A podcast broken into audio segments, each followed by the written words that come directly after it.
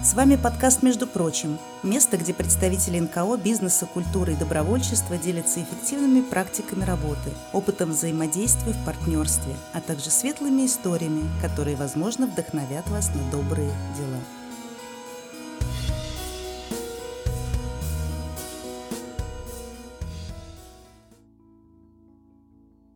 Продолжаем наш благотворительный марафон «Щедрый вторник» в студии Лены Гелиус. И у нас появляется новый гость Юрий Ямщиков. Это председатель гильдии разработчиков настольных игр. Юрий, привет тебе! Привет, рад слышать вот и такая гильдия, оказывается, есть. Сейчас будем подробно говорить, что же это за объединение людей. Ну, а сначала давайте расскажем о том, как я сегодня буквально узнала, чем же настольные игры существенно отличаются от настольно-ролевых. Кто ж меня посвятит в курс дела? Вначале мы еще напомним нашим подкаст-слушателям, что вы слушаете не только радиоэфир замечательный, но и подкаст, между прочим, в котором уже шестой раз — идет радиомарафон «Щедрый вторник» на волнах радиопритяжения. Да, вот так мы теперь называемся, радиопритяжение FM, буквально с позапрошлой недели. Друзья, пора всем привыкать, и я сама вот так вот интенсивно привыкаю. Ну что ж, о радио поговорили, о подкасте поговорили, давайте об играх. Что же это за такой процесс, и почему это действительно такие разные вещи, настольные и настольно-ролевые? Настольно-ролевые игры, они, собственно, больше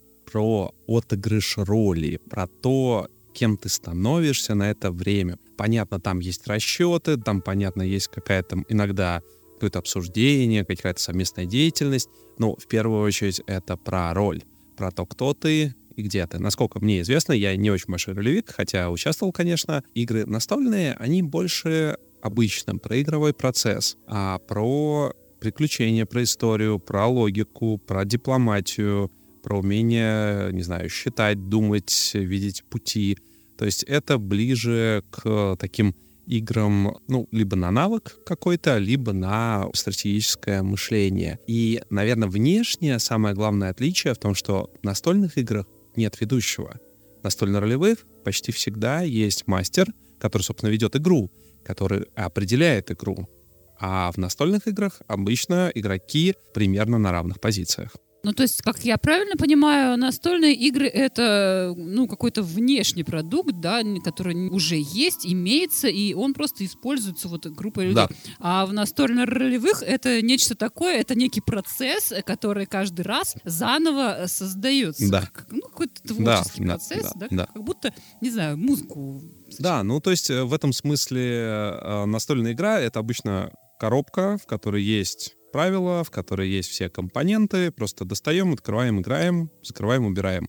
А потом открываем, заново играем. То есть и здесь нет э, ведущего, который должен готовиться, продумывать сюжет, продумывать какие-то повороты и всякие такие штуки. Там просто все уже есть внутри, готовое, просто к тому, чтобы люди играли.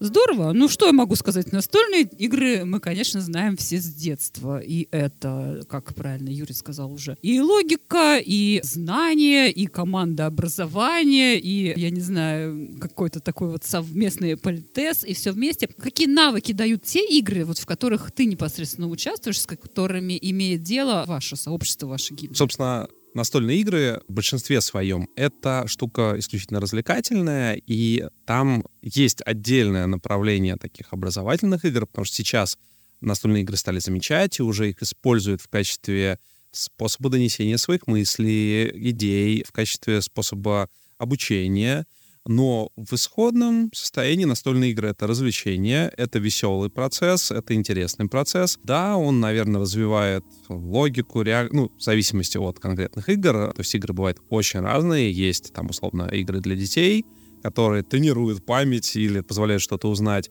А есть игры для таких серьезных бородатых мужиков, которые часа по 3-4 э, играют в дележ э, какой-нибудь Римской империи. И это все очень разная аудитория. То есть есть игры детские, есть игры, которые родители играют с детьми. Ну, вот есть направление компанейских игр, когда просто веселые студенческие компании хотят провести время с интересом. И вот это тоже такое компанейские игры. Есть игры такие, стратегии для гиков. Есть сюжетные игры, которые в чем-то близки к настольно-ролевым, но, опять же, там нет ведущего, там есть четко очерченные правила. Да, там может быть сюжет, и погружение — это важно. Иногда, кстати, в отличие от многих других, могут быть и одноразовые, но это именно игры, которые вот целиком есть в коробке, и в них можно сыграть от и до. Замечательно. Ну и теперь осталось только рассказать, что же связывает это действие а, с проектами благотворительности, каким образом здесь вот подключается инклюзивная доступная среда и в какой части, да, вот сегодня к нашему эфиру мы можем этот проект отнести. Инклюзию мы с Юрием в нашем общем проекте, надеюсь, и подключаем как раз по адаптации настольных игр. И это большие-большие планы на следующий год. Ну, вообще, я знаю, гильдия занимается в том числе и разработками настольных игр для НКО, и это вообще большой пласт, который не только затрагивает нашу организацию, что хорошо, а затрагивает многие некоммерческие организации. Я, кстати, только после знакомства с Юрием был посвящен в то, что есть много некоммерческих организаций, которые производят собственные игры, экологические не только, но я думаю, Юрий нам об этом расскажет. Да, Ну вот зачем? В чем идея? Да, как это помогает общему делу? Я не знаю, если это коммерческие организации, то как помогает бизнесу, если это Если- не коммерческие, то как помогает целям этих организаций. Ну, собственно, настольные игры — это очень хороший способ донесения каких-то мыслей, идей, знаний, потому что когда вы слушаете лекцию, когда вы читаете книгу, вы воспринимаете внешний источник, ну, вы как-то пропускаете через критическое мышление, что-то запоминаете, что-то забывается, а когда вы играете, вы погружены в процесс, и вы получаете свой личный опыт, вы испытали это вживую, и это гораздо лучше запоминается. То есть, например, в свое время по заказу одной из э, некоммерческих экологических организаций мы сделали игру про изменение климата, где было показано, что, смотрите, климат меняется, меняется из-за того-то из-за того-то. Вот если вы как, можем, руководитель крупных компаний будете активно эксплуатировать, то вот смотрите, что будет происходить. Да, нормально зарабатывать деньги, это хорошо, но давайте э, вкладываться в защиту, в адаптацию, в уменьшение выбросов, в переработку. И вот игра показывает, что если мы не будем, то вот будет это. Если мы будем, то вот смотрите, как случится гораздо лучшая ситуация, чем было бы, если бы не. Есть некоммерческие организации, которые сохраняют культурное наследие тех или иных народов. Вот буквально недавно мы в этом году выпустили игру про народы Таймыра и их культуру, их э, традиции. И вот буквально осенью вышла уже про мифологию народов э, Ямало-Ненецкого автономного округа. Это тоже такой способ сохранить, донести культурное наследие, Потому что, опять же, вот мы сейчас очень хорошо знаем скандинавскую мифологию благодаря, в очень таком искаженном, конечно, виде, благодаря комиксам, фильмам по известным франшизам. Например, мы очень мало знаем культуру малых народов Севера, а вообще там интересно, там есть что узнать, есть э, чему удивиться, и это интересно. Это все можно донести через игру, потому что игра — это интересно, и вот в игре может быть зашита полезная нагрузка, которая либо доносит какую-то информацию, либо какие-то идеи, либо передает какой-то опыт. Притом передает вот как личный опыт, а не такой несколько навязанный сверху со стороны. Поэтому это очень хороший инструмент. Или если говорить э, вот не только о некоммерческих организациях, вот недавно мы сделали игру для «Газпром Межрегионгаз», где рассказывали потребителям о том, что надо сделать для того, чтобы газифицировать свой загородный дом, участок. По шагам мы играем, развлекаемся, получаем удовольствие и заодно запоминаем. Вот такие способы использования игр. Ну, очень здорово, классный, мне кажется, инструмент. Мне кажется, нужно во- в школах активно внедрять и детей, и молодежь обучать. Это отработка проблематики и действительно все практически на настоящем опыте. Классно. А кто же вот эта команда, эта гильдия, о которой мы сегодня здесь уже говорили? Что же это за сообщество? Это друзья, это единомышленники или это, может быть, конкуренты? Что из себя представляет эта группа людей? Ну, собственно, гильдия разработчиков настольных игр или Грани сокращенно появилась уже лет 9 назад. 10 даже уже назад. И, собственно, идея была в том, что вот мы такие разные, из разных городов, делаем интересные игры, нам это нравится, ну и почему бы нам не объединиться, не обмениваться информацией, не встречаться лично. И в результате сейчас гильдия — это большая организация, то есть там много людей, но там нет какой-то вот жесткой деспотичной структуры, скорее это объединение клубов по интересам в разных городах, Там уже порядка 15 городов России и ближнего зарубежья. И, собственно, идея в том, что мы регулярно встречаемся, играем в игры друг друга, даем обратную связь, онлайн обмениваемся информацией, публикуем какие-то полезные материалы, записываем лекции, помогаем авторам найти издателей, а издателям найти интересные игры, которые можно издать. Соответственно, связываем также коммерческих заказчиков с теми, кто может их выполнить на хорошем уровне, а не абы как. И вот это все, по сути, некая среда для авторов, э, для их взаимодействия с издателями, заказчиками и игроками.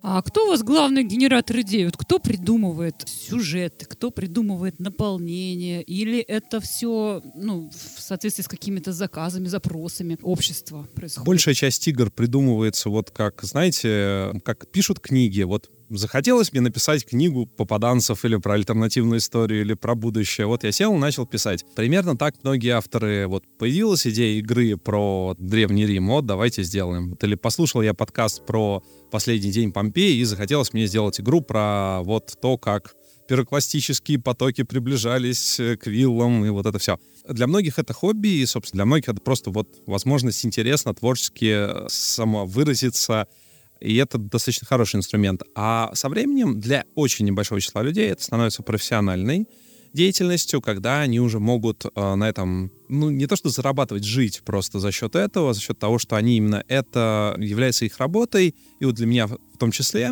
И в случае, если я сам придумываю игру, я сам себе заказчик сам себе идеолог игры, а если приходит заказчик, то нужно, понятно, сделать для его задачи, понять, во-первых, что он хочет, потому что далеко не все могут очень четко это сформулировать, а дальше донести эту мысль до игроков через игровые механики, через правила, через компоненты, и нужным образом это собрать.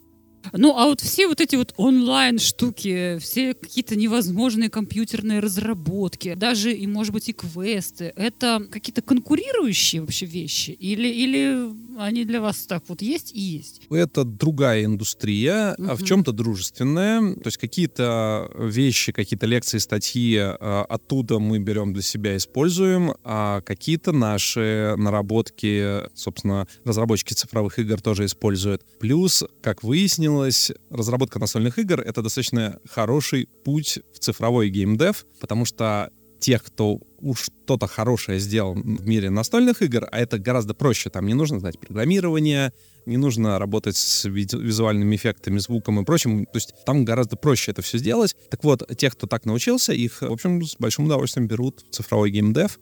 И я знаю несколько таких случаев. И просто вот мне присылали скрины. А, вы из гильдии разработчиков, знаем, уважаем, ценим. И плюс даже сейчас я участвую в разработке одной из цифровой игры, которая типа там настольно-карточная, но цифровая. И вот меня как специалиста привлекли, и мы с командой сейчас вот это делаем. Так что тоже будет, надеюсь, в следующем году релиз такой игры. Здорово, желаю успехов, конечно же. Ну и давайте поговорим еще о ваших планах, вот именно по взаимодействию с НКО. Вы уже обмолвились, что планы большие, они на следующий год у вас, я так понимаю, намечены. Поподробнее, что же это, если это можно, конечно, сейчас освещать, если это не какая-то там Лен, тайна. ты забываешь, что в некоммерческом секторе тайн нет, поэтому Понятно. наоборот, надо ну, же я не говорить. Знаю, может, быть, может быть, я предвосхищаю слишком рано события, может быть, на этом этапе пока еще не говорят, а поэтому говорите все, что посчитаете нужным, осветить, что же это будут за проекты, кого они коснутся, и, может быть, сейчас нужно приглашать каких-то участников еще к этой деятельности. Как я и говорил, и в этом эпизоде подкаста и в предыдущем, который послушайте обязательно. Кто не слушает радиоэфир, а слушает все в записи, мы делаем настольные и настольно-ролевые игры, доступные для глухих людей. В следующем году мы запланировали большой проект, мы подали заявку на президентский грант и хотим получить этот грант. И в любом случае мы будем совершать шаги для того, чтобы этот проект совершился. И вот с Юрием мы соединились для того, чтобы выйти на издателей и вместе с издательствами как минимум четыре настольных игры адаптировать и представить их на фестивале, который организовывает Юрий, один из крупнейших фестивалей разработчиков настольных игр в России, где собираются издатели, где собираются авторы игр, и кому можно прийти и сказать, вот мы теперь умеем, мы делаем игры для глухих, давайте вместе с нами делать доступные игры. Собственно, в апреле в Петербурге пройдет конвент Гринькон, место встречи авторов и издателей настольных игр. И да, там в том числе мы планируем сделать некую коллаборацию и представить вот этот проект. И еще раз желаю успехов, э, друзья вам. Юрий, а вот для тебя это все хобби или это твоя профессия? Ну, это очень-очень долго было хобби, которое мне очень-очень нравилось. Mm-hmm. Но в какой-то момент я понял, что, ну, кажется, я стал достаточно известен и набрался достаточно опыта, чтобы делать хорошие игры, в том числе и по заказу, и просто для души, и на этом всем зарабатывать достаточно деньги, чтобы содержать свою семью. Года три назад, уже даже четыре, я перешел в такой профессиональный статус. Со временем, по сути, основал свою студию разработки, где уже не только я как автор выступаю, но и где-то как продюсер, когда мне приходят заказчики, и я помогаю найти автора, который выполнит эту задачу лучше, чем в том числе я. А, ну, а я просто обеспечу качество, найду людей и вот организую весь процесс под ключ, чтобы на выходе были уже готовые коробки, а не просто идея. Здорово. Ну что ж, ребят, поделитесь тогда своими вот в этом направлении деятельности самыми большими успехами на данный момент. Что бы вы могли назвать такого, что вы сами считаете, что реализовано хорошо, круто и с большой общественной пользой? Насчет общественной пользы, да, наверное, это было польза в э, том, что люди очень весело и интересно проводили время. У меня, наверное, одной из самых успешных игр является «Карманный детектив», который издан на более чем 15 языках, продается ну, практически по всему земному шару, от США до Японии, Китая. И, собственно, вот эта маленькая коробочка с игрой, которая, ну, естественно, в России тоже есть, которая позволяет на час-два переключиться в атмосферу такого расследования в компании из нескольких человек, ну или даже одному можно, но просто когда ты с кем-то, ты можешь общаться, обсуждать. Несложная, но вроде как глубокая, интересная игра, которая может многим заинтересовать. Наверное, я очень долго могу рассказывать про своих игр, у меня их больше 25, но вот, наверное, это самое яркое. Замечательно. Леш, а ты какие можешь успехи? Может быть, вот у друзей Настольных твоих... игр? Да, чтобы ты в качестве успеха этой команды мог бы отметить. Самый главный успех, что мы нашли друг друга. Это, по-моему, для меня это точно успех. и это, да. Для меня это большая радость. Вообще, Санкт-Петербург и некоммерческое сообщество, оно настолько тесное, настолько классное, что как ты не ходи кругами, ты все равно друг к другу придешь. И если ты занимаешься любимым делом и хорошим делом и развиваешься в нем, ты находишь партнеров, друзей и делаешь что-то классное. И я рад, что Юрий присоединился к нам, а мы присоединились к проектам Юрия. Я думаю, это у нас с тобой любовь на долгие-долгие годы. Вот так, то есть долго Юрия уговаривать не пришлось, да? Говорит, пошли к нам Это взаимно. сферу благотворительности. Не пришлось долго уговаривать. Ладно, молодцы, ребята. Ну что ж, продолжайте, продолжайте креативных вам, замечательных новых а, творческих идей. Я сегодня здесь желаю. Юрий, твои пожелания нашей аудитории. Как вот Дима удивился, что прям всему миру. Да, прям всему миру. Твои пожелания сегодня из эфира притяжения ФМ. Ну, я желаю всем найти то занятие, которое им по душе, и заниматься им то время, которое хочется. И на самом деле это, наверное, очень важно делать то, что ты любишь, потому что если ты делаешь что-то другое, то тебе приходится восстанавливаться, отдыхать, как-то уходить куда-то. А когда ты этим занимаешься, ты можешь работать, и это даже как не работа, а как хобби. В общем, я всем желаю найти свое призвание и заниматься им. Спасибо большое за эти слова. В нашем эфире был э, Юрий Ямщиков, это председатель гильдии, гильдии разработчиков настольных игр. Вот такая замечательная организация, организация сообщества в нашем городе есть. Сегодня здесь мы говорим о любви в эфире, посвященной теме благотворительности. Друзья, ждем ваших подключений, конечно же, и вашего участия в нашем эфире.